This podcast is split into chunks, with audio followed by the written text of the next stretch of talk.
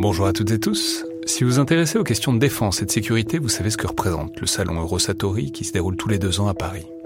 C'est cette année la 28e édition qui se tient du 17 au 21 juin prochain à Paris-Nord-Villepinte et Eurosatori, qui sponsorise cet épisode, sera comme à chaque fois le grand rendez-vous mondial de la défense et de la sécurité.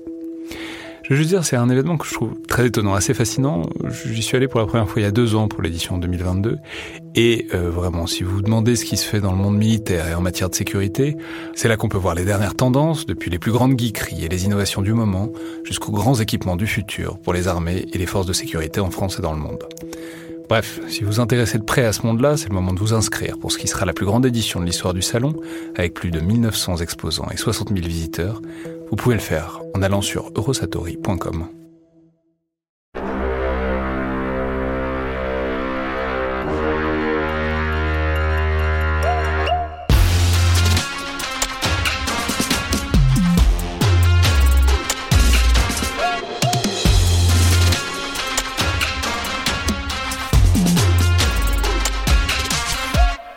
Bonjour à toutes et tous et bienvenue dans le Collimateur, le podcast de l'Institut de recherche stratégique de l'école militaire, l'IRSEM, consacré aux questions de défense et aux conflits armés.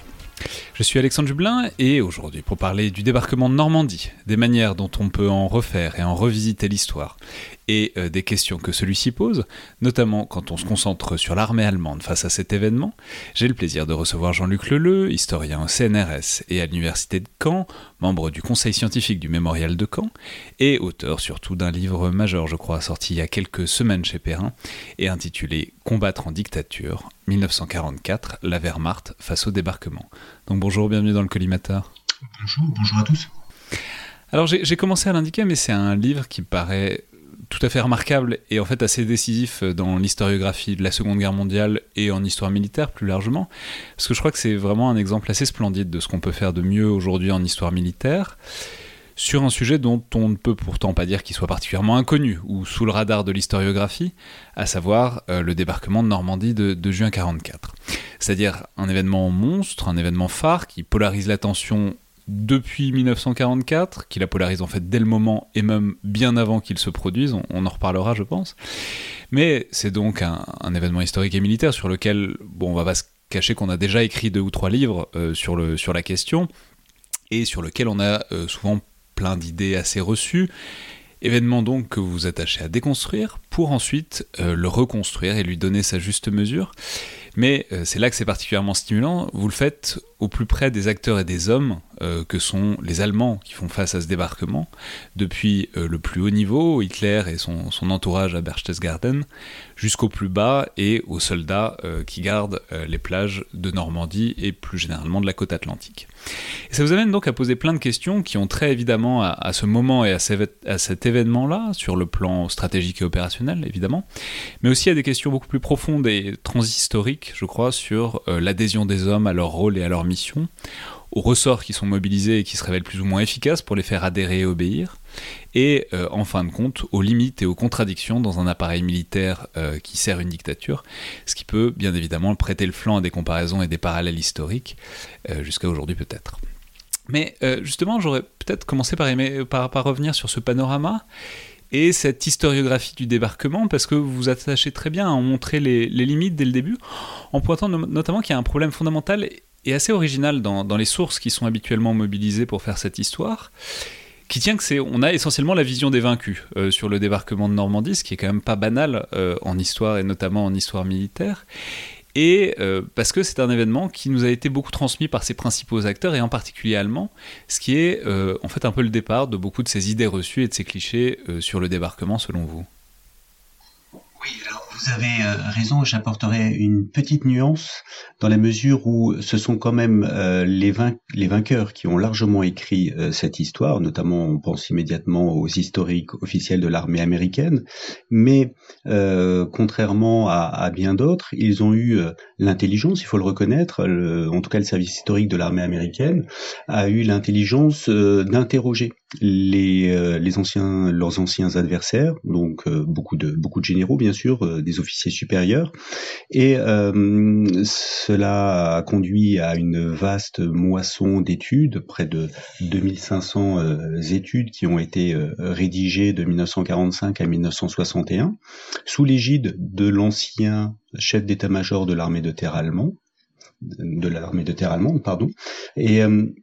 et euh, cela a, donc constitué un, très riche matériau dans lequel les historiens euh, américains, mais de toute nationalité, ont largement puisé par la suite, d'autant plus que c'était un matériau qui était traduit le plus souvent en anglais. Euh, donc c'était une source extrêmement commode euh, et elle a finalement largement infusé dans l'historiographie euh, générale de la, de la bataille de Normandie et puis plus généralement de la guerre menée, menée en, Europe et en Afrique du Nord avec, euh, euh, on, le, on, le, voit même jusqu'à récemment, euh, quand on regarde le, le best-seller d'Anthony Bivor sur l'idée et la bataille de Normandie, qui est un ouvrage somme toute bien documenté, sérieux, sérieusement fait, mais toutes ces sources concernant le, le, le, le, camp allemand sont justement issues de ces military studies, ces études militaires commandées, écrites après la Seconde Guerre mondiale. Alors on peut peut-être justement un peu les caractériser davantage, ces, biais qui sont induits par ces sources-là. Et donc c'est un certain nombre d'idées reçues que vous vous attachez à, détricoter en quelque sorte. Alors je vais vous laisser indiquer les, lesquels sont les principaux selon vous, mais en tout cas ça tourne souvent autour de l'idée que ça aurait été une Wehrmacht euh, efficace, aux mains propres, un bel appareil militaire qui aurait été bon, euh, dévoyé, qui aurait manqué de chance ou qui aurait été mal utilisé par Hitler, mais qu'en gros la Wehrmacht aurait somme toute peu de choses à se reprocher euh, sur ce qui s'est passé, euh, en tout cas sur le front de l'Ouest vous avez parfaitement euh, résumé le résultat. À chaque fois, ce sont des acteurs qui euh, se sont euh, imposés presque la, volonté de, ne pas nuire à... il y a un esprit de corps qui est, qui est évident, et l'idée, ça a été justement de, valoriser l'action de, de l'armée, des forces armées allemandes en règle générale. Donc, il n'y avait pratiquement aucune critique au sein de ces officiers, au sein du corps de ces officiers. Et euh, finalement, à chaque fois, lorsqu'il y avait une responsabilité qui devait être euh, engagée, c'était, euh, elle s'est, elle s'est déportée sur Hitler et l'entourage de Hitler. C'est un peu l'image qu'on a qu'on a gardée, c'est euh, le, jour le plus long. Enfin, c'est ces idées que bon bah voilà, c'est de la faute du grand chef qui n'était pas réveillé ce jour-là, etc. Euh, alors que en fait, bon, c'est un, bel outil mal commandé, si on résume un peu. Oui, tout à fait. Vous citez le, cas du, jour le plus long. Euh, c'est tout à fait intéressant si on, avance, on va peut-être faire immédiatement un bond, mais de voir comment se construit la légende telle que nous la connaissons et qui a été largement diffusée, reportée euh, par le, dans le jour le plus long, euh, c'est euh, c'est de voir que euh, l'erreur, euh, le, au commandement à l'Ouest a conscience d'avoir fait une, une, erreur dès l'après-midi, le début d'après-midi du 6 juin, et va euh, se défausser de sa responsabilité dans la directive qu'il qu'il émet, en, en, rappelant que les, les renforts n'ont pas été débloqués assez tôt. mais on voit à partir de ce moment-là et dans les jours et les semaines suivantes, l'histoire être revisitée, reconstruite construite et euh, finalement s'imposer après-guerre euh, à travers toute une série de, publications. Et l'idée, c'était que Hitler était le responsable, le principal responsable de l'échec allemand le 6 juin, ce qui était euh, absolument faux. On en reparlera aussi, mais il y a aussi une très belle influence culturelle. Donc le jour le plus long, c'est évidemment le film, mais il y a aussi quelque chose de très influent, je crois. C'est le, roman puis le film qui est Fortitude, de Larry Collins qui met énormément l'accent sur le fait que les Alliés auraient fait ce qu'ils ont. C'est une opération qui a évidemment eu lieu, de essayer de tromper les Allemands et de leur faire croire que les Alliés allaient débarquer dans le Nord-Pas-de-Calais et non pas euh, en Normandie. Mais c'est un, roman puis un film qui en ont fait l'alpha et l'oméga de toute la réussite du débarquement. Euh, et ce que vous indiquez assez bien, c'est que Bon, on va évidemment en reparler, mais ça, s'est pas joué à un ou deux détails, ça s'est pas joué à une grande tromperie euh, sur l'état-major allemand. on a, il y a des forces beaucoup plus euh, telluriques, beaucoup plus profondes et beaucoup plus structurantes qui sont derrière la réussite des Alliés et l'échec des Allemands que simplement un coup d'intox. Oui, comme vous, avez tout à fait raison. En fait, ce qu'il faut bien comprendre dans l'opération Fortitude, ceux qui ont écrit, euh, qui ont travaillé sur cette sur cette opération d'intoxication, qui effectivement euh, a, joué un rôle euh, euh, non négligeable, mais qu'on surestime très souvent, parce que ceux qui ceux qui ont écrit cela s'appuient surtout sur des sources alliées britanniques essentiellement, un peu américaines, mais surtout des sources britanniques. Or, dans une opération d'intoxication, on est forcément deux. Euh, il y a celui qui mène l'opération de bluff, pour le, pour le dire simplement, et puis celui qui théoriquement doit en être victime. Euh, et ce que l'on oublie euh, très souvent, ce que les historiens ont trop souvent oublié, ou historiens ou romanciers, c'est que c'est pas parce qu'un message est forcément envoyé et il doit l'être forcément de manière détournée euh, pour pour que la duperie puisse fonctionner. Euh, eh bien, ce message envoyé n'est pas forcément reçu par son destinataire. Et, euh, en l'occurrence, les Alliés, les pardon, les Allemands n'ont pas reçu euh, tous les messages, tous les signaux euh, que leur ont euh, plus ou moins subtilement euh, transmis les les Anglo-Américains. Et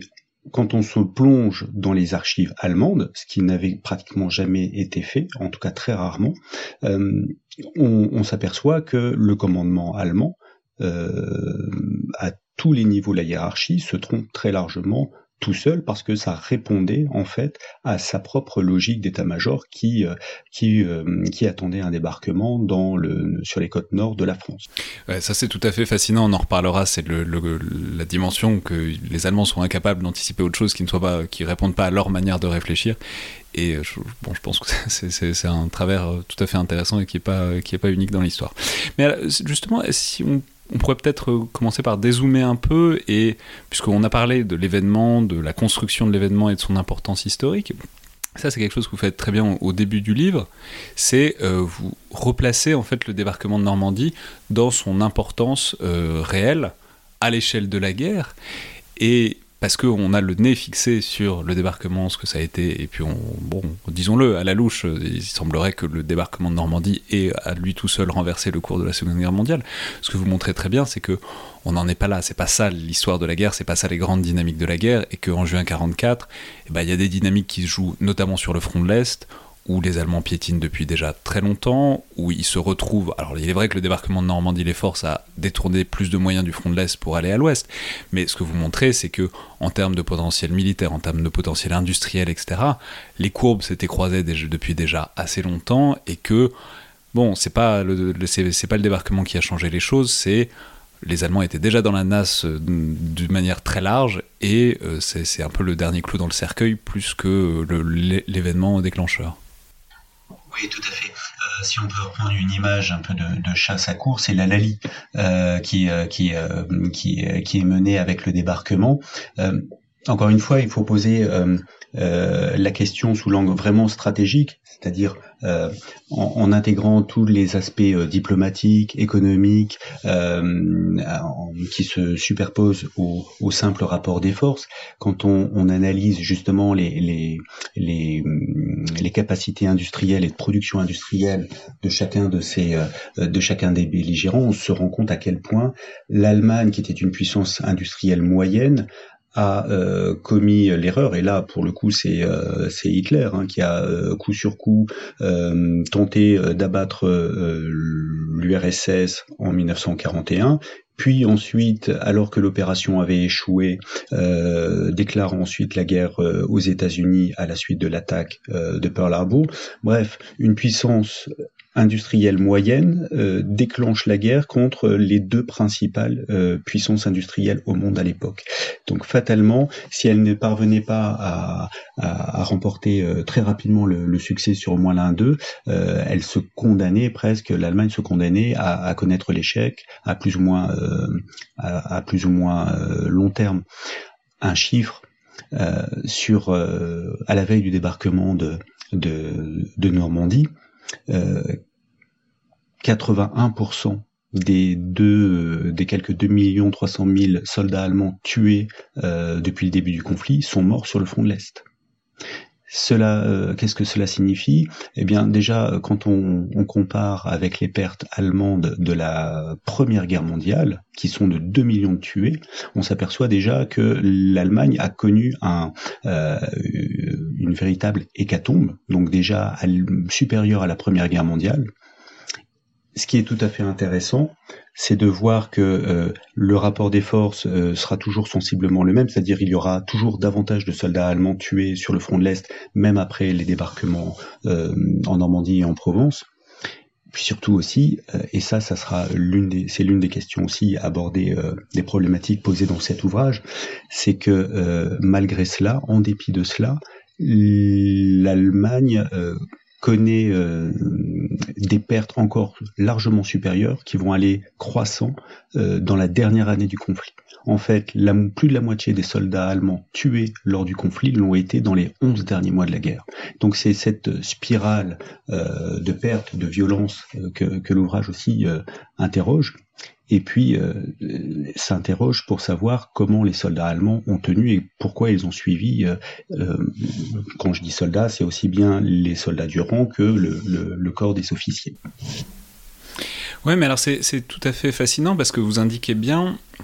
ça va avec ce que j'indiquais un, peu en introduction, c'est-à-dire la surconstruction de cet événement euh, historique qu'est euh, les débarquements. Et ce que vous montrez magnifiquement, c'est le fait que c'est une surconstruction qui existe déjà sur le moment et même bien avant. C'est-à-dire qu'il y a une anticipation et même une nervosité qui est absolument omniprésente dans l'état-major allemand, enfin en tout cas dans le haut commandement allemand. Et notamment, vous citez des passages où Goebbels n'en peut plus d'attendre le débarquement et on vient à souhaiter qu'il arrive le plus vite possible parce qu'il dit si c'est pas le débarquement c'est la nervosité qui va qui va nous tuer. Euh, et tout ça en fait on comprend bien que c'est un, jeu à deux fronts que c'est en fait les, les, offensives sur le front de l'Est s'épuisent notamment vous montrez vous citez l'offensive de Kursk qui est la première offensive donc en 43 qui est très bien préparée et qui échoue complètement et ça c'est une vraie inquiétude pour les Allemands. Et donc ils sentent qu'ils s'enlisent à l'Est ils sentent que ça arrive à l'Ouest et du coup il y a une sorte de tension vraiment nerveuse, et c'est une des dimensions psychologiques de votre ouvrage. Votre ouvrage parle très très bien de ce que c'est, euh, notamment dans un haut commandement, d'attendre cet événement, d'essayer de l'anticiper et de ne pas y arriver. Mais on voit que bah, c'est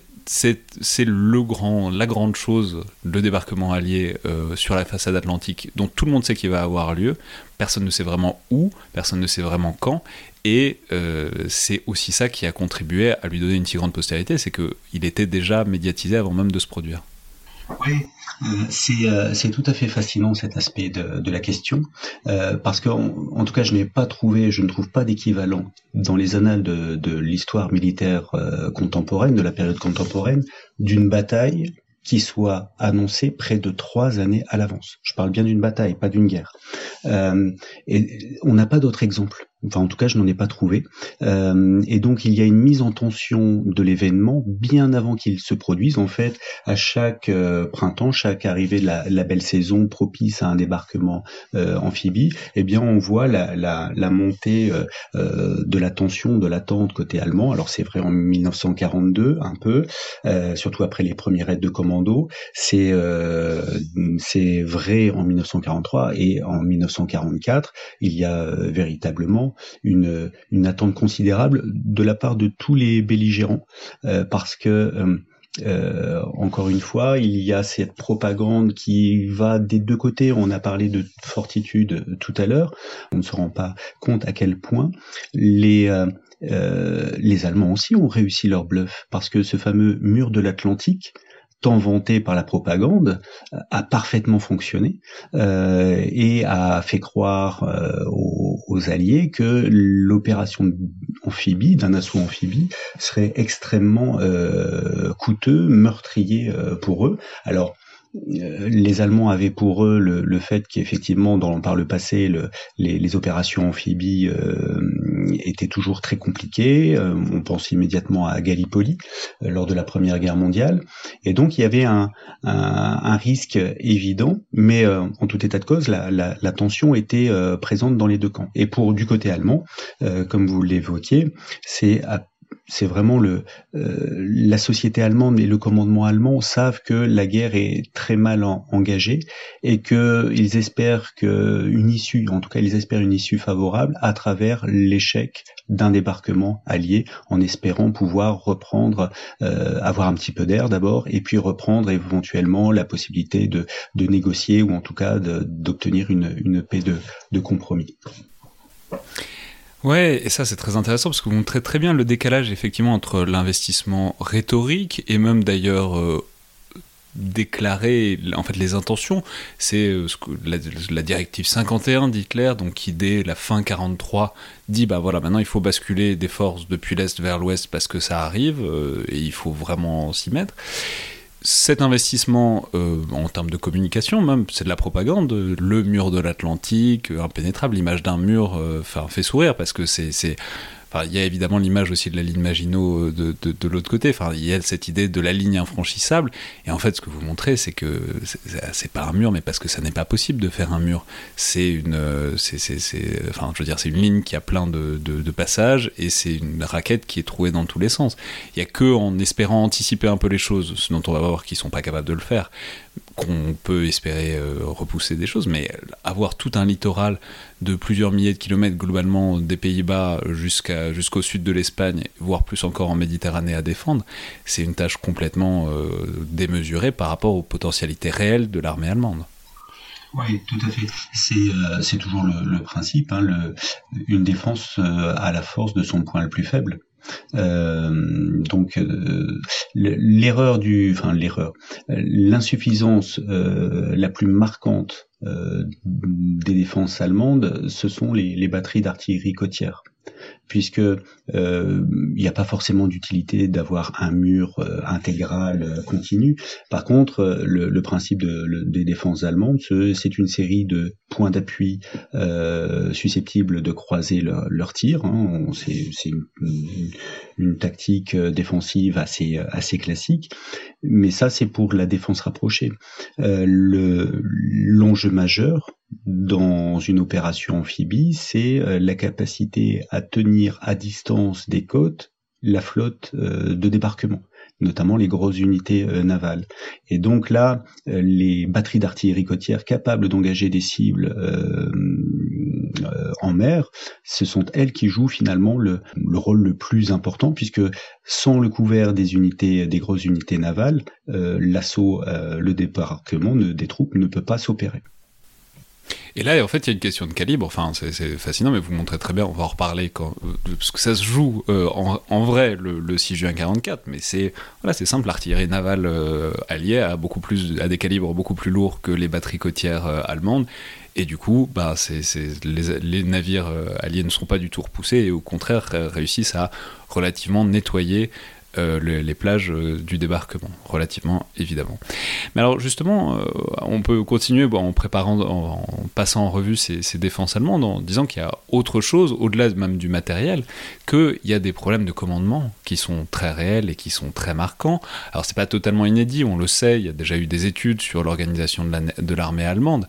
mais c'est des choses qui sont, qui sont à peine croyables, quoi. C'est-à-dire on voit que, par exemple, il n'y a, a pas d'état-major interarmé. À aucun moment, la Luftwaffe, la Kriegsmarine et l'armée de terre, donc euh, les trois branches, sont réunies dans un état-major euh, de, coordination. En fait, c'est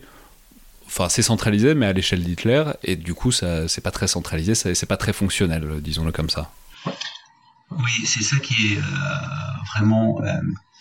comment dire euh, remarquable. Euh, ce qu'on peut souligner, c'est qu'on et c'est presque contre-intuitif. On a toujours l'impression que dans les dictatures, c'est mieux parce qu'il y a une verticalité du pouvoir. Or, l'exemple de l'Allemagne nazie nous montre que ce n'est pas ce n'est pas forcément le cas. Au contraire, pour que le dictateur puisse euh, tenir, euh, se maintenir au pouvoir, euh, généralement, il se méfie de, de, de tout débordement et il a tendance, au contraire, à, à diviser, diviser pour mieux régner, et donc à éviter une trop grande concentration de, de force dans les mains d'un seul individu. Et donc, on le voit aussi avec une Luftwaffe et puis il y a des, dimensions politiques à ne pas négliger. Göring, qui est le dauphin, qui est longtemps le, considéré comme le dauphin de, de Hitler, et chef de la Luftwaffe, donc il n'est pas question de le subordonner euh, à un état-major euh, interarmé. Euh, l'armée terre, au départ, c'est elle qui, en 1938, avait récusé l'idée d'un trop grand partage de, pouvoir parce qu'elle considérait qu'il y avait une tradition en fait d'armée continentale. Et puis la Kriegsmarine, elle, est laissée un petit peu en autonomie parce que elle est considérée comme fiable euh, par, euh, par, euh, par Hitler, qui se méfie surtout des généraux de l'armée de terre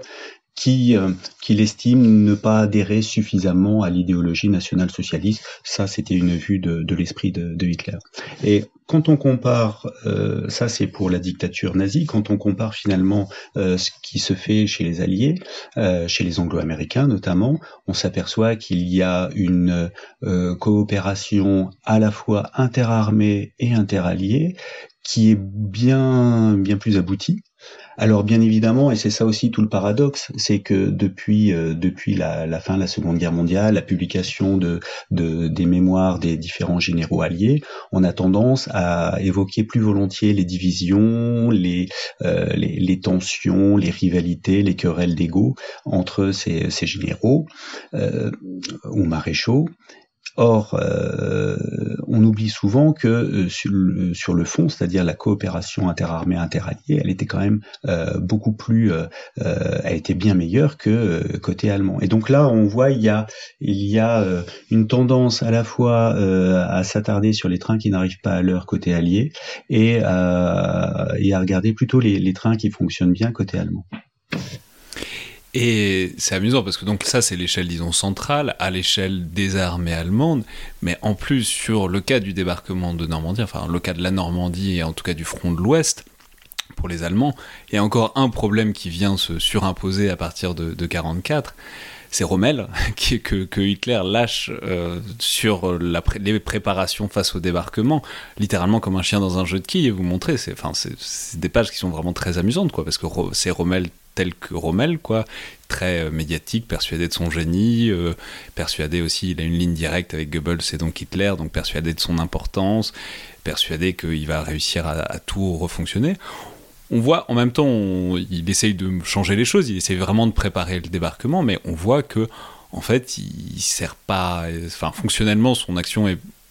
au moins discutable euh, parce qu'il y a une sorte de, culte, de mythe de celui qui va réussir à tout remettre en place, et qu'en vérité, il sert essentiellement à compliquer les choses et euh, les préparations euh, allemandes face au débarquement. Oui, alors il y a euh, effectivement euh, l'arrivée de Rommel euh, est, est, assez bizarre parce qu'au départ il arrive pas avec un commandement opérationnel mais en tant qu'inspecteur des défenses. Et puis finalement il est tellement remuant que et cela perturbe la, discipline naturelle dans, dans, toute armée puisque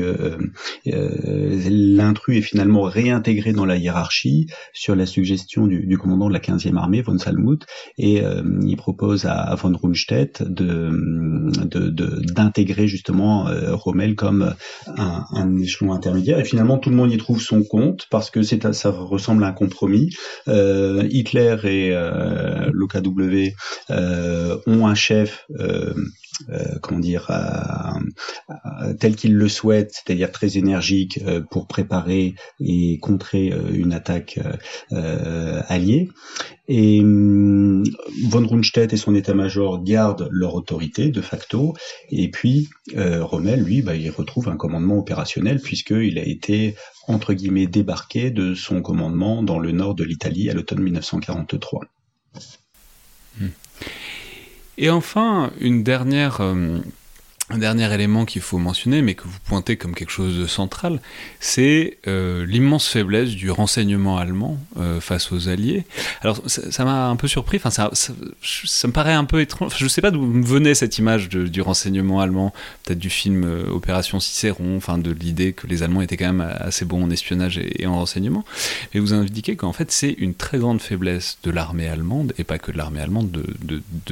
l'État nazi en fait, pour des raisons raisons culturelles, mais aussi des raisons institutionnelles. en gros, pour le dire de manière un peu formelle, vous indiquez qu'ils sont bananés en fait pendant toute la guerre par euh, les Anglais en particulier et les Alliés en général, et que bah, ça détermine en fait euh, aussi le fait qu'ils jouent un peu euh, à l'aveugle face à l'imminence du débarquement allié, parce qu'ils savent pas du tout où ça va arriver, parce qu'ils ont aucune bonne source d'information, alors qu'inversement, les Alliés savent plutôt très bien ce qui se passe dans les états-majors allemands. Oui, alors il y a, il y a plusieurs éléments. Euh, déjà, une armée euh, défaite sur le recul euh, a beaucoup moins de, généralement, est moins bonne en termes de renseignement qu'une armée qui euh, qui avance, qui progresse, tout simplement parce qu'une armée qui progresse, elle peut, elle est en mesure de prendre des prisonniers, elle est capable euh, de d'obtenir des des documents, ne serait-ce qu'en Afrique du Nord. Hein, on, on, le voit, les Alliés progressent énormément en termes de renseignement à l'issue de la campagne victorieuse en Afrique du Nord. Euh, les Alliés disposent d'un euh, d'un avantage euh, bien sûr extrêmement important, c'est qu'ils sont capables d'intercepter les messages cryptés allemands, c'est la machine Enigma et puis le décodeur Ultra, et ils sont capables au moins d'en décoder justement une partie avec avec avec ce, ce système de, de calcul. Donc effectivement, c'est euh, extrêmement euh, avantageux. Il dispose à partir de 1943 d'une véritable euh, supériorité aérienne qui permet des reconnaissances, de nombreux de nombreux vols de, de reconnaissance. Et puis, c'est extrêmement les, les, alliés euh, jouent sur la résistance euh, en Europe occupée, euh, bénéficient de, la collecte d'informations justement de, résistants sur place, des réseaux du, du SOI, du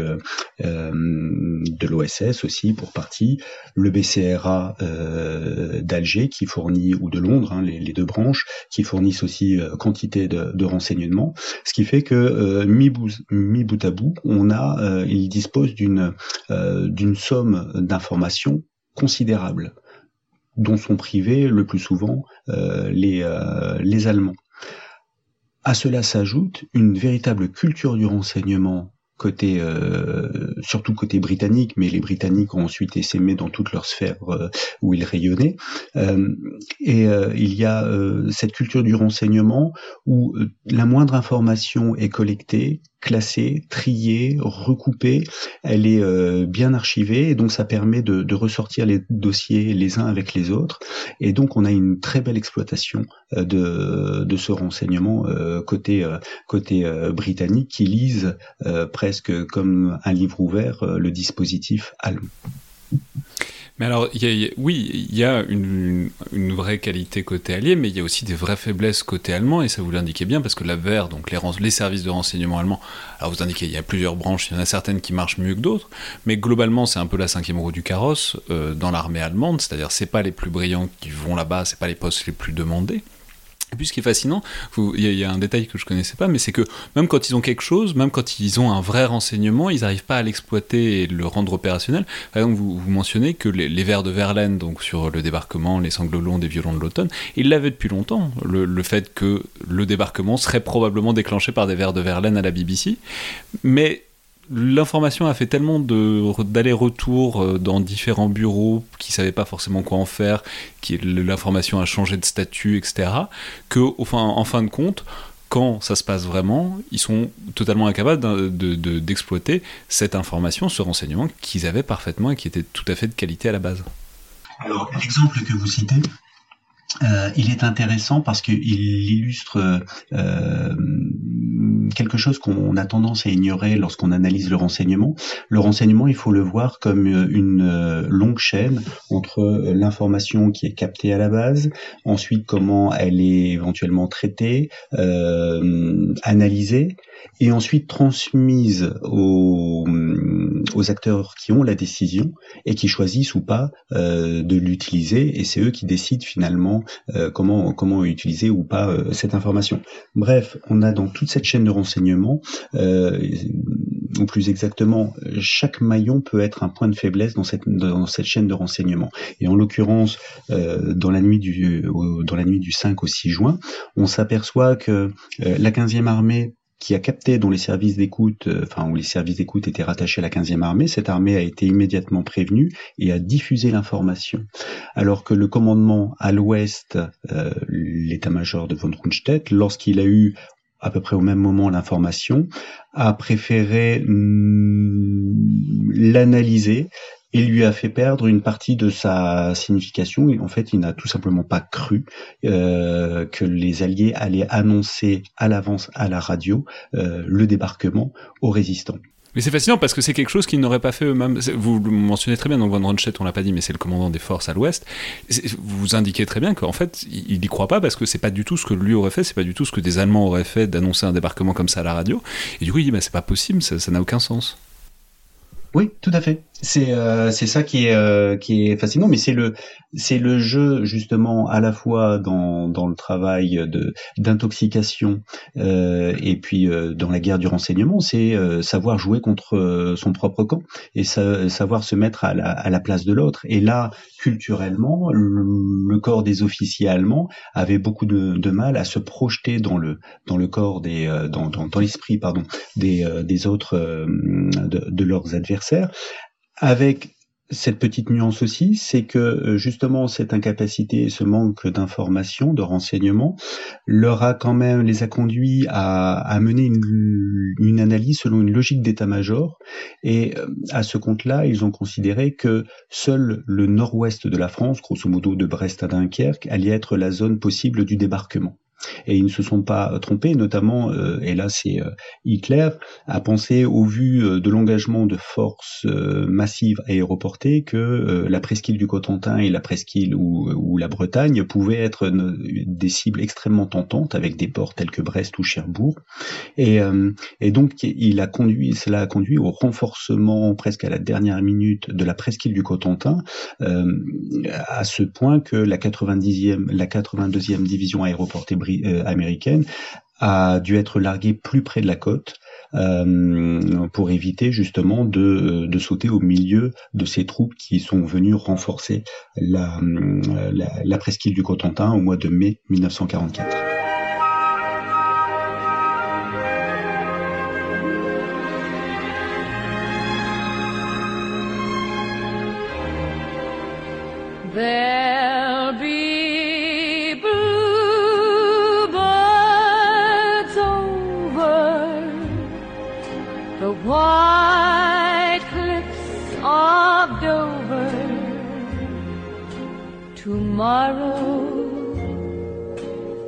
Just you wait and see.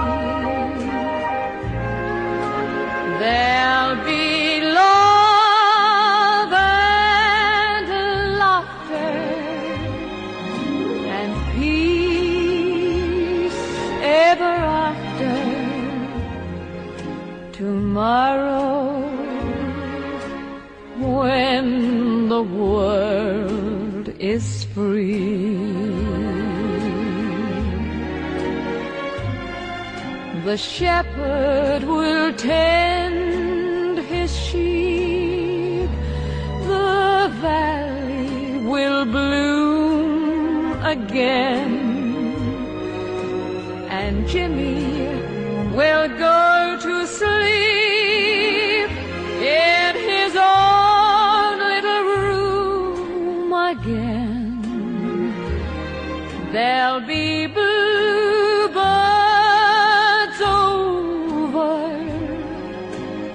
white cliffs of Dover. Tomorrow, just you wait and see. Et alors justement, on, a, on en arrive euh, à ce, après ces justement à ces préparations et à l'imminence euh, du débarquement. Et euh, bah, on peut peut-être dire un mot justement de où ils en étaient les Allemands. Alors on a dit qu'il y avait cette espèce de jeu de essayer de deviner où les, les, alliés, disons, allaient débarquer, qui était très affaibli par le fait que vous l'avez un peu indiqué, mais en fait ils étaient aveugles parce que euh, la, la, Kriegsmarine n'arrivait plus à sortir et la Luftwaffe avait aussi beaucoup de mal à aller jusqu'en Angleterre pour prendre des photos. Donc le renseignement militaire avait du mal à fournir les informations de base. Mais justement, en juin 1944, euh, est-ce que vous pourriez nous replacer où ils en étaient, disons, de leur anticipation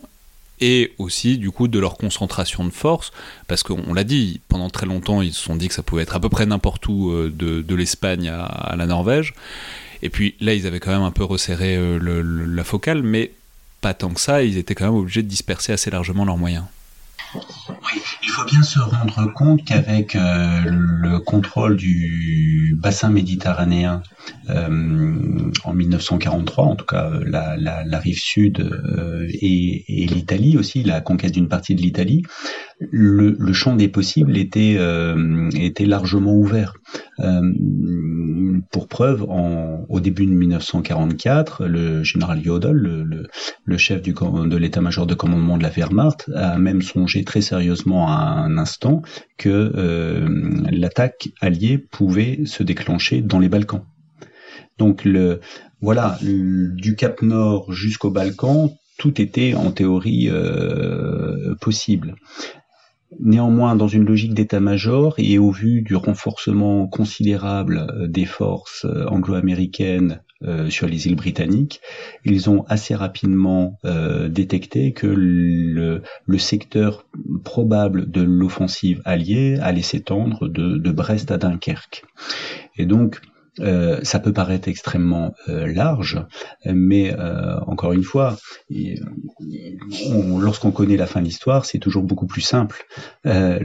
auparavant, tout était possible. Il faut s'imaginer, c'est la grande force d'une attaque par mer, c'est-à-dire que vous partez de Douvres, vous arrivez à Cherbourg ou au Havre, ça ne vous fait pas une distance plus importante, à peu de choses près. Par contre, pour le défenseur, eh bien, il y aura un fleuve à franchir, la Seine, et il y aura 100 euh, ou 150 kilomètres à, parcourir. Donc, vous voyez, on est sur, euh, c'est l'avantage justement de, euh, de, l'attaque par mer, puisque vous pouvez, vous pouvez, vous pouvez mener l'assaut sur le lieu que vous souhaitez. Néanmoins, quand on regarde bien, les, la concentration des, forces allemandes sur le littoral se, respectait relativement bien justement euh, les, risques. Euh, la basse Normandie a été assez considérablement renforcée au cours du printemps 1944 et euh, on peut toujours dire que l'Allemagne, la, Wehrmacht n'était pas suffisamment forte à tel ou tel endroit, mais quand on regarde aussi euh, la dispersion des forces sur le front de l'Est, front actif, on s'aperçoit que certaines euh, parties du littoral français étaient bien mieux gardées que plus densément occupées que certains secteurs du front de l'Est. Mais alors justement, donc on en est à, cette épreuve de vérité, donc du débarquement du 6 juin 44. Et là, se pose en fait, c'est intéressant, ça se pose vraiment la question de savoir comment on veut raconter cette histoire. C'est-à-dire on aime bien souvent la tourner par l'événement, par les personnes, par le détail, par le point de bascule, c'est-à-dire si c'était passé ça ou ça, ça aurait peut-être pu tourner différemment. Mais vous indiquez que quand même, alors on l'a dit à une échelle de la guerre, mais aussi plus généralement à l'échelle simplement du front ouest et du débarquement, il y a quand même un rapport de force, il y a une sorte de rouleau compresseur allié euh, en termes, voilà, simplement euh, d'avions, de gens qui, vont débarquer, qui vont prendre les côtes de Normandie, qu'il aurait été difficile de contrer. Donc, voilà, on transit par là. Est-ce que, est-ce qu'il y a eu des ratés? Est-ce qu'il y a eu des occasions manquées de la part de la Wehrmacht qui auraient pu changer la situation Ou est-ce que, bon, quand on regarde un peu froidement, quand vous le faites, comme vous le faites, euh, les chiffres, les rapports de force et les équilibres, il y aurait pu avoir des têtes de pont qui tiennent plus ou moins bien, mais euh, globalement, euh, le, rapport de force pouvait difficilement donner autre chose que ce qu'il a donné. En fait, quand on analyse votre question, on peut y répondre de deux manières. D'un point de vue, on va dire, tactique, euh, en termes de rapport de force, et en termes de comportement humain, c'est-à-dire réaction en situation de, crise de la part d'un commandement. Et ce sont deux choses distinctes. Alors le, rapport des forces, vous l'avez dit, euh, il y a une disproportion énorme puisque c'est l'avantage de l'assaillant qui peut concentrer euh, toute sa puissance de feu sur le point d'attaque, alors que le, défenseur euh, est obligé bien sûr de diluer, de disperser ses, forces. la puissance de feu euh, l'appui-feu va jouer un rôle décisif. On en a déjà parlé à travers justement euh, les quelques 600 canons de pièces d'artillerie de, la flotte euh, de la alliée qui vont vraiment neutraliser, pas forcément détruire, mais neutraliser les batteries d'artillerie côtière allemandes. Puis ouais, ça, ça c'est fascinant la manière dont vous le décrivez parce que c'est vraiment des micro détails, mais vous indiquez que c'est les canons, donc l'artillerie navale a une précision moyenne, je crois que c'est 135 mètres que vous décrivez. Donc c'est pas qu'ils tapent tous les bunkers, c'est pas qu'ils détruisent tous les soldats allemands qui sont à l'intérieur, c'est juste qu'à cette échelle-là, en fait, c'est suffisamment proche pour mettre la panique ou pour euh, euh, recouvrir de terre le bunker. Donc ça rend fonctionnellement euh, inefficace, c'est 10 000 bunkers qui étaient, qui étaient répartis sur la côte. Enfin, il y en avait moins là, mais en tout cas, cette, grande entreprise euh, de construction de points d'appui euh, allemands. Oui, en fait, là, on est sur le principe euh, vraiment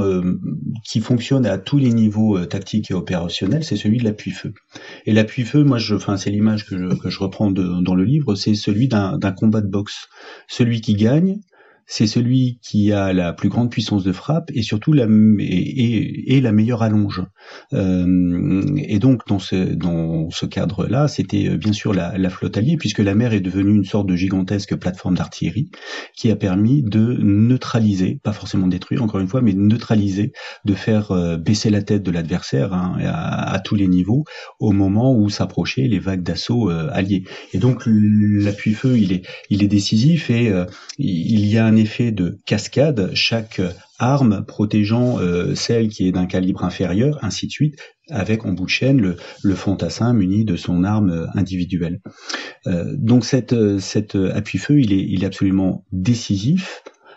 il est aussi, il explique aussi l'échec initial euh, sur Omaha Beach et le carnage de Omaha Beach parce que là l'appui-feu était totalement déficient. Et c'est quand même l'appui-feu qui en cours de journée va permettre aux, GIs, aux soldats euh, américains débarqués, de reprendre l'initiative lorsque les bateaux vont s'approcher et prendre en tir direct euh, les, casemates qui résistent encore. Et puis aussi l'artillerie automotrice euh, américaine qui va aussi appuyer de ses tirs les, les, les fantassins au moment de de, prendre d'assaut les, dernières casemates. Alors ça, c'est l'aspect, on va dire, euh, tactique. Euh, dans la réaction aussi, et, là, enfin, est-ce que le débarquement aurait pu euh, échouer? Là, il faut interroger la réaction du commandement allemand en situation de crise. Et à la limite, c'est une situation que rencontre tout organisme qui décide, tout commandement, euh, lorsqu'il est dans une situation où il est euh, soit attaqué, soit il doit faire face à une situation euh, qui est totalement euh, floue. Et à ce titre, le, chapitre que j'ai, enfin les chapitres que j'ai pu euh, consacrer au 6 juin, je les ai analysés justement en termes de, de, de réaction euh, en situation de, de, crise, parce que euh, l'idée m'en est venue en analysant, en analysant, pardon, le travail fait par François de Dieu dans un ouvrage qui s'appelle Une tempête, une tempête ordinaire, qui a justement analysé les réactions des autorités françaises face à la tempête aux tempêtes de décembre 1999. Et là, on voit que euh, une autorité euh, peut être dans, le flou sur, euh, sur les événements sur le terrain et prendre des décisions qui sont logiques à l'instant où, cette autorité prend cette décision en fonction des informations disponibles, qui ne sont pas forcément toutes justes, qui sont souvent parcellaires et donc parfois erronées, et l'autorité doit quand même, en situation d'urgence, prendre des décisions qui se révèlent parfois euh, euh, mauvaises. Et c'est toute la difficulté pour l'observateur euh, a posteriori, c'est de voir, de, de, bien distinguer ce qui était logique à un instant T de ce qui ne l'est plus lorsqu'on prend beaucoup de recul par rapport à l'événement. Oui, il y a deux choses dans ce que vous venez de dire qui sont complètement fascinantes. C'est-à-dire, il y a qui, mais euh, que, vous détaillez dans le livre surtout, mais c'est notamment le fait, il y a un problème d'information et il y a un problème d'appréhension euh, de, de, ce qui se passe par les Allemands. Je crois que c'est, vous montrer qu'encore en juillet, ils se plantent complètement sur le nombre de divisions qui ont débarqué. Ils ont une vraie incapacité à euh, prendre en compte, à faire remonter les informations et à appréhender ce qui est en train de leur arriver en face. Et d'ailleurs, c'est plutôt en, surévaluant complètement le nombre de divisions américaines qui, alliées qu'ils ont face à eux euh, que, l'inverse. Puis un deuxième élément, c'est que, mais ça qui est complètement captivant, c'est que vous montrez que c'est aussi un des problèmes de leurs exercices et de leur manière de penser, et notamment de leur war, enfin ce qu'on appellerait aujourd'hui les wargames, qu'ils appelaient les Kriegspiel, euh, et vous montrez qu'en fait il y avait une sorte d'habitude dans les états-majors allemands une sorte de complaisance en fait dans leur manière d'appréhender et d'anticiper quelque chose comme ça. Et vous indiquez je sais plus quel haut responsable allemand indique bah oui on a évidemment qu'on a essayé on a fait des plans pour euh, euh, si jamais il y avait un débarquement massif mais tous les plans et tous les jeux, tous les wargames qu'on faisait aboutissaient à repousser en 4 jours euh, l'ennemi euh, en mer. Et donc il y a à la fois sur le moment une sorte de déficit d'appréhension de la situation, et puis tout ça repose aussi sur des ressorts qui sont beaucoup plus profonds et qui relèvent d'une culture d'armée qui, ben, peut-être euh, vivant dans le mythe de la campagne de France de 40, s'est complètement endormi sur ce que c'était de se préparer opérationnellement à un danger qui arrivait. Vous avez raison et en même temps, moi j'aurais tendance à élargir le propos euh, qui ne concerne pas forcément euh, que l'armée allemande en 1944. C'est-à-dire que il y a euh, toujours euh, chez l'être humain, en tout cas toujours très souvent, on peut observer une forme de, de routine parce que euh, euh, il est toujours, euh, il n'est pas toujours facile de se remettre en permanence en cause. Il est très difficile aussi d'accepter la situation du pire d'emblée. Là, on le voit bien, les, les conditions pour euh, les troupes allemandes vont être euh, d'emblée euh, très défavorables, avec un rapport des forces qui leur est très défavorable. Et il y a une incapacité mentale justement dans, la du préparation, dans, la, dans le cadre de la préparation au combat de, euh, de s'imaginer dans cette euh, situation du pire. Et puis de d'imaginer ce qui ne pourrait pas être logique. Par exemple l'assaut de des trois divisions aéroportées alliées n'a pas été anticipé alors que le renseignement allemand savait qu'il y avait d'importantes forces aéroportées en Grande-Bretagne ils n'ont pas été en tout cas les acteurs sur le terrain n'ont pas été capables d'imaginer que c'est le résultat d'un assaut euh, concentré. Mais on le retrouve, euh, on le retrouve aussi dans, on le voit à travers Marc Bloch et, ses écrits L'étrange défaite, euh, cette incapacité parfois à imaginer le pire ou à, à imaginer d'autres possibilités. on le, voit dans l'armée française en, en 1940 et euh, encore une fois, ce n'est pas, simple. Il suffit aussi de voir, euh, euh, de, de, nous observer actuellement face aux défis climatiques qui nous attendent et la difficulté que nous avons nous-mêmes à, intégrer la, la révolution culturelle qui, je pense, nous attend pour, pour nous adapter au monde de demain. Ouais, euh, alors là, on en reste à l'échelon, à l'étage presque de l'état-major et, des grands décideurs, mais ce qu'il y a de vraiment remarquable, je trouve, dans cet ouvrage, c'est que vous plongez au plus proche euh, des soldats et des hommes et vous identifiez notamment, je vais le dire, c'est un détail euh, pour les gens qui ne sont pas historiens, mais c'est vous, vous, reprenez en fait beaucoup des travaux euh, qui ont été faits, qui ont beaucoup des avancées dans l'historiographie de la Première Guerre mondiale et vous les appliquez à la Seconde Guerre mondiale, notamment sur les questions de cohésion, sur les questions de consentement, vraiment, et ça c'est tout à fait remarquable. Mais justement, c'est l'occasion de dire que donc ce livre s'attache beaucoup à ce que ça a fait aux hommes et aux soldats, pas que aux grands chefs, aussi aux soldats qui, eux, tenaient euh, les plages et puis ne les ont plus tenus. Et justement, de ce point de vue-là, vous identifiez qu'il y a une sorte d'immense variété euh, dans euh, l'esprit combatif. Euh, et on peut peut-être commencer par un, par un état général, mais en gros, l'armée allemande que vous décrivez, qui doit faire face au débarquement, c'est une armée qui, à bien des égards, a énormément changé par rapport au début de la guerre, à 39-40, qui a vécu notamment le front de l'Est, qui a durci les relations entre tout le monde, et qu'en fait, c'est une armée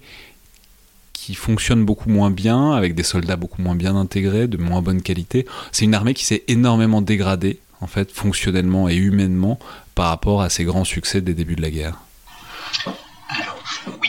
euh, elle s'est dégradée et en même temps elle s'est euh, améliorée par euh, certains aspects. Elle s'est dégradée dans la mesure où on a affaire à, il s'est produit une mobilisation extensive très large de, de la société allemande et donc on est avec une armée qui est passée à 10 millions d'hommes au début de 1944, mais bien sûr avec la mobilisation des franges extrêmes des classes mobilisables, on a des des, adolescents de, de, 17 ans, 16 ans parfois, euh, qui côtoient des individus euh, quadragénaires, quinquagénaires, voire sexagénaires, euh, et avec de, véritables problèmes en termes en termes de, santé, parce que les, organismes ne sont pas aussi résistants pour pour pour ces classes d'âge, très jeunes ou très âgés. On est sur sur un recrutement euh, aussi physiologiquement les, critères de, sélection euh, sont se sont largement assouplis. Oui, vous décrivez, il y a des gens qui sont malades, et puis notamment, alors ça, il y a souvent le filtre un peu des, alliés, mais qui décrivent des gens semi-débiles que, dans les prisonniers qui font. Évidemment, on, on, imagine bien qu'il y a une sorte de mépris de classe, euh, voilà, de, ceux des, des, des des geôliers par rapport aux captifs. Mais en tout cas, il semble qu'il y ait des gens que normalement on n'aurait pas dû envoyer au front et qu'on n'enverrait pas au front si, si ça se passait bien, quoi. Oui, tout à fait, euh, y compris. Alors bien sûr, il y a les, il y a un problème d'éducation, mais il y a un problème aussi euh, tout simplement parce que ce sont pour partie, ce sont des des gens qui ont été déjà blessés aussi, euh, avec euh, qui souffrent d'invalidité, qui sont malgré tout renvoyés au front avec des des, des blessures mal guéries. On retrouve dans, pendant la bataille de Normandie un soldat qui qui qui on retrouve au fond des ambulances un soldat qui doit changer un œil de verre parce qu'il a perdu le sien. Enfin bref, on est sur des sur une armée euh, globalement euh, diminuée. En même temps, euh, c'est une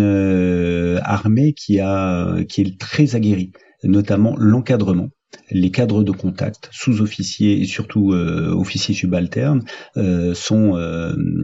très aguerris, bien formés, et finalement, ce sont souvent eux qui vont euh, entraîner leurs hommes et montrer, euh, faire montre de beaucoup de pugnacité et de, de, de, sens tactique du combat. Et ça va se, se répercuter justement dans les combats défensifs, dans le bocage ou en pleine de camp, c'est-à-dire souvent lorsque les Alliés parviennent à conquérir les positions allemandes à l'occasion d'une offensive, eh bien on a des, des, des, des chefs de, de, groupements tactiques qui sont qui euh, réagissent immédiatement, euh, brutalement, en, contre-attaquant euh, de manière violente et sans attendre. Et ils arrivent souvent ainsi à, rétablir la, situation et à maintenir la, ligne de front. Ouais, mais vous indiquez que c'est aussi une épreuve et des alors les sous-officiers, mais aussi beaucoup les officiers. Alors les officiers, il y a eu une grande saignée que vous indiquez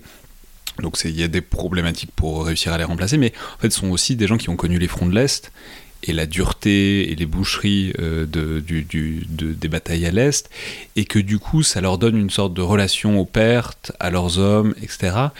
qui est peut-être un peu différente de ce qu'on peut attendre par ailleurs, et que voilà, il y a une sorte de, ça, enfin parce que ça fait partie, disons, de la grande équation du consentement et de comment les, gens, euh, consentent ou pas à aller se battre euh, pour, des, pour des chefs, mais que bon, il s'est passé quelque chose à l'est qui se traduit aussi un peu à l'ouest. Oui, rappelons d'abord euh, une vérité qui a souvent été oubliée. Il n'y a pas une armée euh, qui combat, une armée allemande qui combat à l'est et une combat, une armée euh,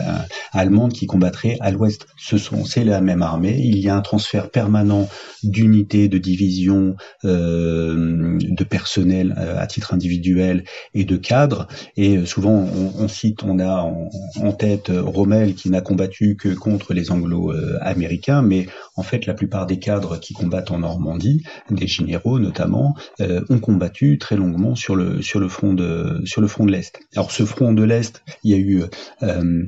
trois étapes vraiment importantes pour bien mesurer justement le, tout le poids euh, dans la culture de guerre allemande. Et euh, c'est euh, d'abord euh, la, directive au printemps 1941 bah, de ne faire aucun cas des civils, des, des, des, populations ciblées, qu'elles soient juives ou, ou des commissaires, des commissaires politiques de, de l'armée rouge. Donc il y a une brutalité très forte vis-à-vis de, de, ces populations. on a le, l'épreuve qu'on a peut-être un peu sous-estimé euh, l'impact de la guerre, de l'échec de l'offensive Barbarossa et donc de la crise littéralement euh, sur le front de l'Est à l'hiver 1941-1942. Et là, l'ordre de tenir a conduit à limoger en fait tous les cadres, tous les divisionnaires et euh, chefs de corps qui n'étaient pas capables, qui ne se montraient pas suffisamment durs vis-à-vis de leurs propres troupes. Hein, s'ils n'étaient pas prêts à sacrifier leurs troupes à la mission, Généralement, ce sont des cadres qui ensuite ont été euh, euh, qui ont été mis euh, sur une voie de, garage, notamment à, à, l'ouest. Et donc, de ce tamis du front de l'est, ne sont sont sortis des, officiers prêts à, sacrifier leurs troupes et à mener leur action jusqu'au bout. Troisième tournant, il se produit après la, la, la bataille de Stalingrad où Hitler donne l'ordre aux chefs militaires d'abattre les soldats qui se replierait dans, en, cas de situation de, crise. Et donc là, les, les cadres de contact, sous-officiers, officiers, reçoivent l'ordre d'abattre leurs hommes dans certains cas où justement ils pourraient soit déserter, soit chercher à fuir les combats. Mais alors du coup, ça pose vraiment la question du, consentement et de l'esprit combatif euh, des, soldats. Alors c'est très difficile de faire un tableau d'ensemble, vous le montrez très bien, c'est-à-dire entre ceux qui sont mobilisés alors que normalement ils étaient censés garder des aérodromes et euh, les unités qui ont une sorte de conscience d'élite comme euh, les Panzers ou les troupes aéroportées, et eh ben il y a une vastitude immense de, situations et de consentement ou pas à mourir au feu. Mais ce que vous montrez, euh, en fait, ça pose aussi une question très centrale que vous réabordez, euh, qui est la question de la politisation, et qui est la question de savoir si la Wehrmacht est une armée nazie, est une armée fanatisée ou pas. Alors c'est euh, on peut tomber d'un côté ou l'autre du cliché, entre ceux qui considèrent que la Wehrmacht avait les mains propres par rapport à la SS et ceux qui au contraire remarquent qu'en fait il y avait quand même une politisation très forte, notamment parce que Hitler voulait que, les soldats soient politisés. Mais donc est-ce qu'on peut faire une sorte de... C'est compliqué de faire un bilan, mais de faire un bilan nuancé, disons des degrés d'adhésion, de politisation, et donc par là aussi indirectement de, de consentement, de combativité, disons, des soldats qui sont mobilisés face au débarquement? Alors,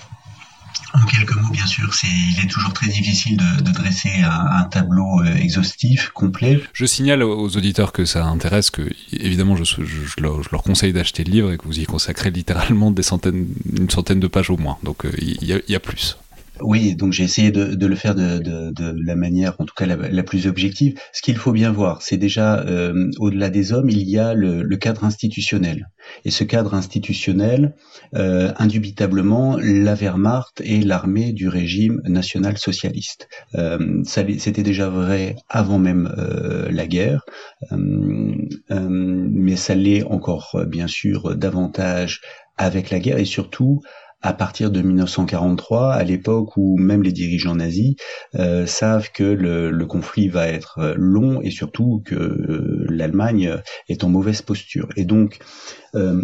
en dépit d'un rapport de force, ou plutôt pour pallier un rapport des forces qui est largement défavorable, eh bien, Hitler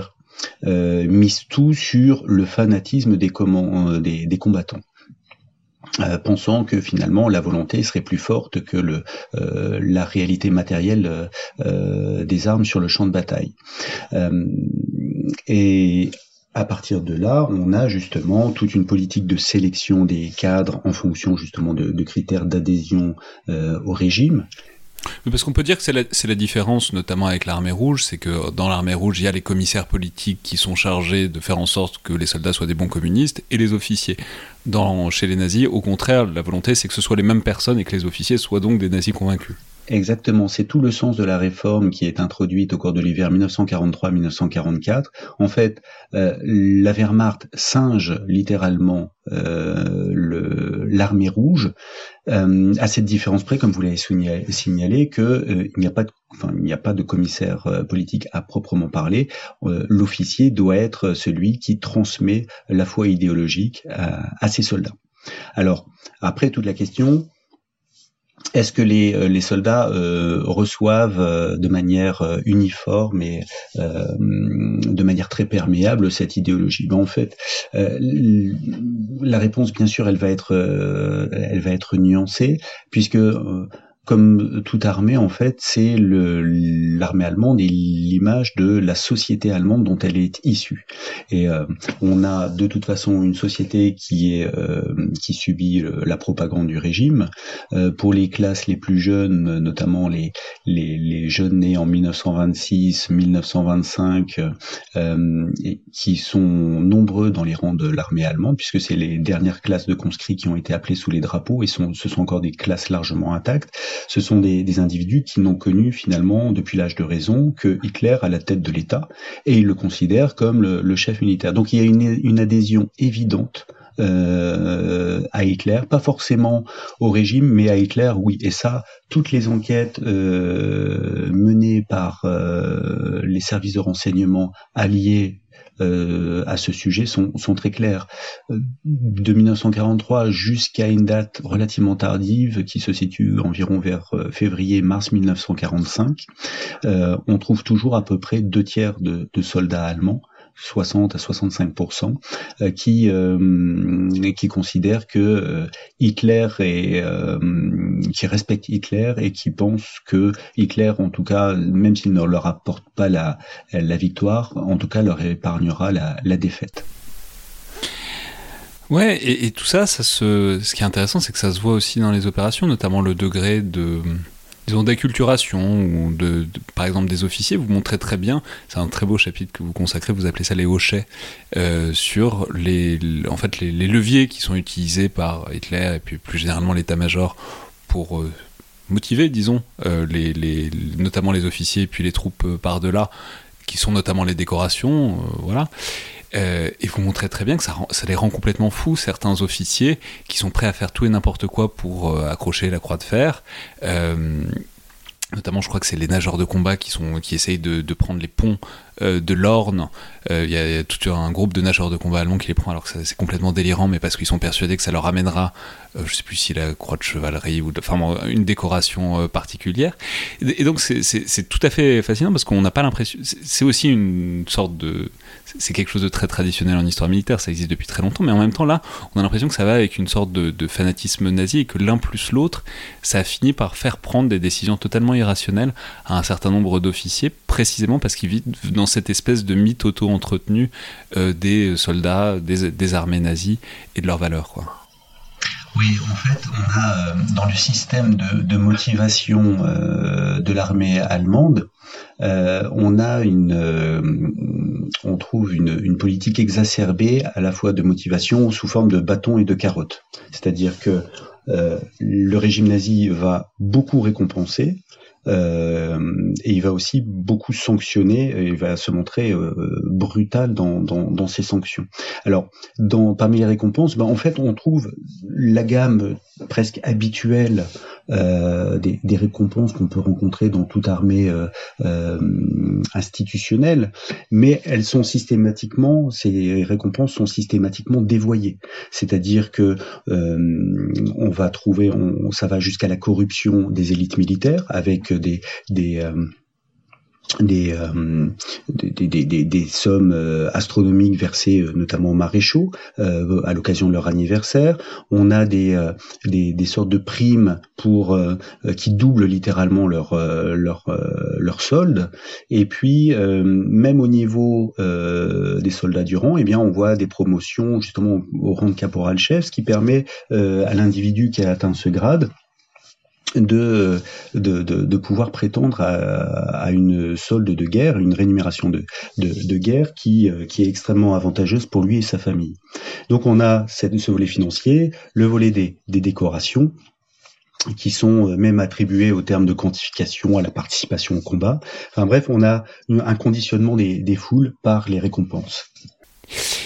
Non, mais et justement, ça, en fait, tout ça pose aussi un cadre plus général qui est un, ce que vous appelez un esprit sacrificiel, qui est tout à fait intéressant. Vous montrez très bien que, en fait, c'est même plus large ce que vous montrez, mais qu'il y a notamment une sorte de hantise du passif de 1918, et c'est rien de le dire, mais qui est très explicité tout le temps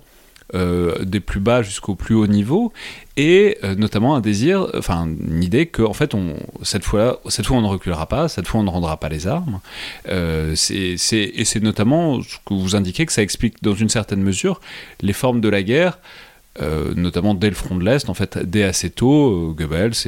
indique qu'en fait, euh, vu la, tournure et les formes que prennent la guerre, c'est sans retour. C'est à partir de maintenant, ce sera une guerre définitive jusqu'à la victoire ou, à la défaite. Et c'est évidemment encore très présent face au débarquement de 1944, avec cette idée que bah voilà, il faut se faire tous tuer jusqu'au dernier plutôt que de tourner les talons ou plutôt que faire une retraite. Et là, ce qui est très intéressant, c'est que vous développez une réflexion qui est très applicable à d'autres périodes et d'autres événements d'histoire militaire, qui vous dit ça, ça peut pas marcher. C'est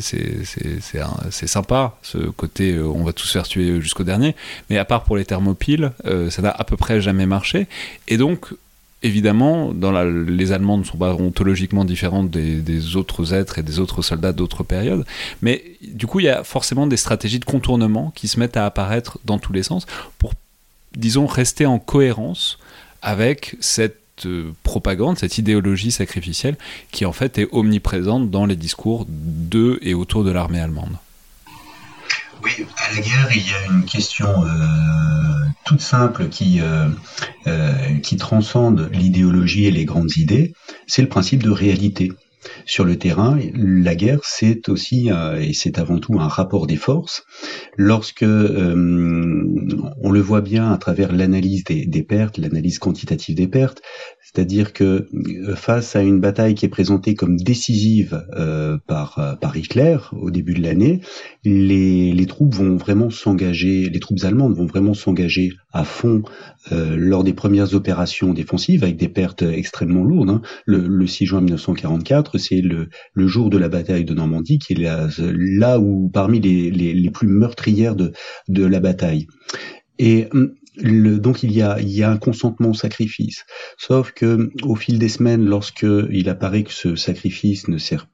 pas forcément euh, n'est pas forcément utile à la poursuite de la guerre. On voit les esprits qui commencent, notamment parmi les généraux, qui commencent à s'interroger sur la nécessité de euh, défendre à tout prix le, le front, euh, coûte que coûte, jusqu'au dernier homme. Et au fur et à mesure, lorsque euh, les ordres sont pourtant réitérés de, de, tenir, eh bien on voit des phénomènes de, euh, de contournement, des, des stratégies de, de, fuite, alors qui,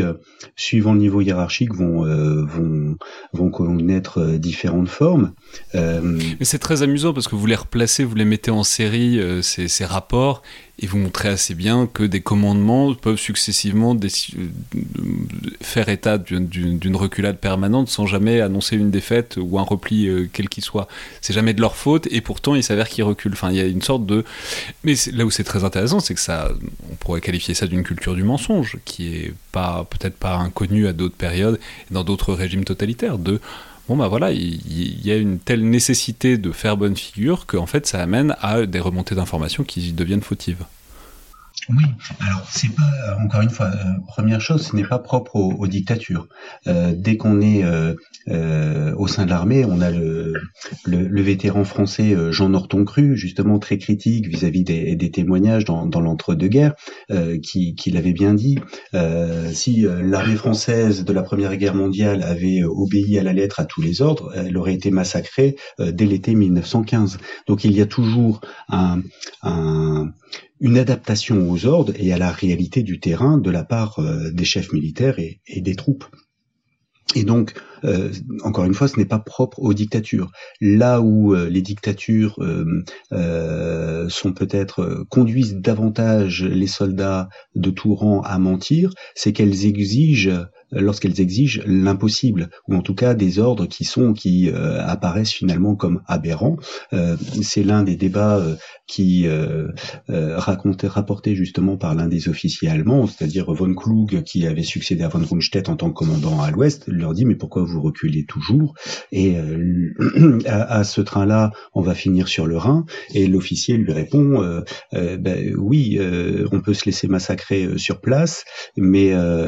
et un jour ou l'autre, les Américains seront sur le Rhin, mais sans nous,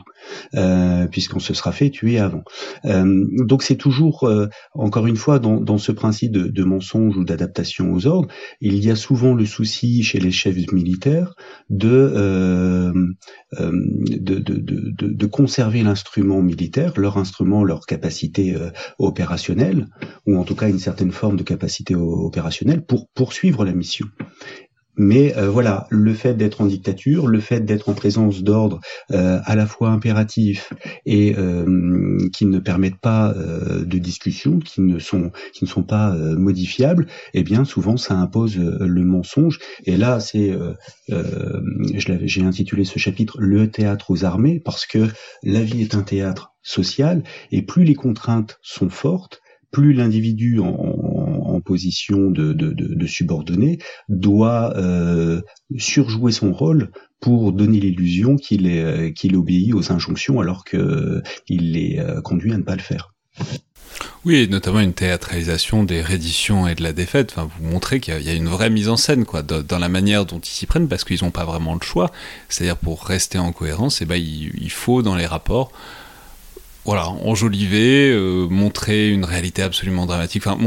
faire en sorte qu'ils, de, de, entendre qu'ils n'avaient pas le choix de la reddition ou de la défaite, euh, ce qui en fait vous le montrez est quand même euh, assez excessif la plupart du temps. Oui, oui, tout à fait. Avec euh, et là prenons le, le, cas et c'est c'est là où on voit euh, où la responsabilité des officiers euh, peut être engagée. Prenons le cas du général von Schlieben lors des combats de Cherbourg à la fin du mois de juin 1944. Le même homme qui,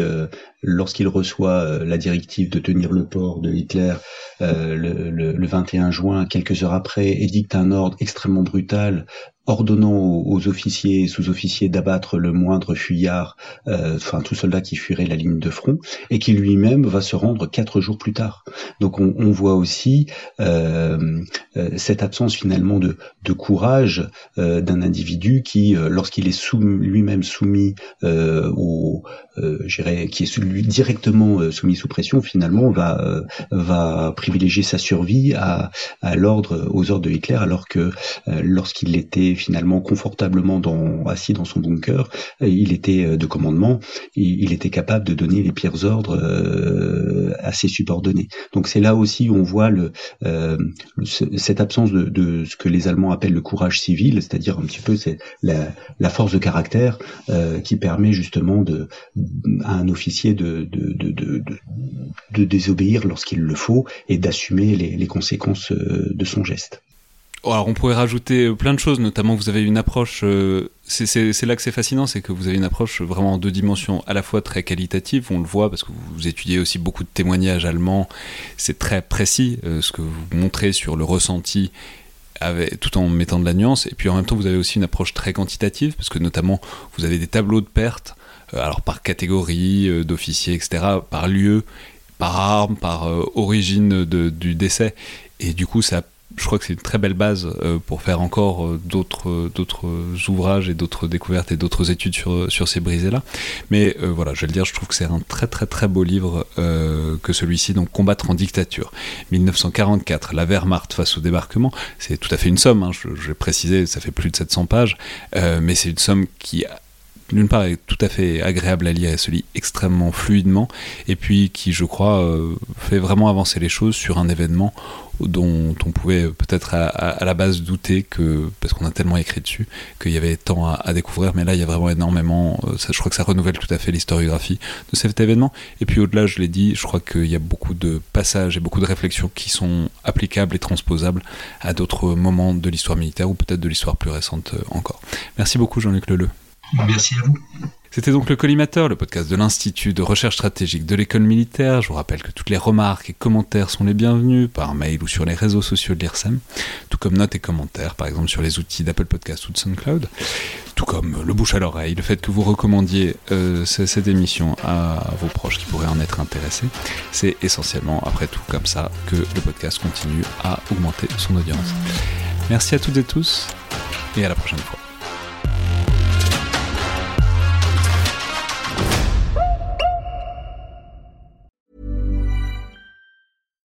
When you make decisions for your company, you look for the no-brainers. And if you have a lot of mailing to do, stamps.com is the ultimate no-brainer. It streamlines your processes to make your business more efficient, which makes you less busy. Mail checks, invoices, legal documents, and everything you need to keep your business running with stamps.com. Seamlessly connect with every major marketplace and shopping cart. Schedule package pickups and see your cheapest and fastest shipping options from different carriers with rates up to 89% off USPS and UPS rates. And with the stamps.com mobile app, you can take care of mailing and shipping wherever you are. Make the same no-brainer decision as over 1 million other businesses with stamps.com. Sign up with code program for a 4-week trial plus free postage and a free digital scale. No long-term commitments or contracts. That's stamps.com. Code program.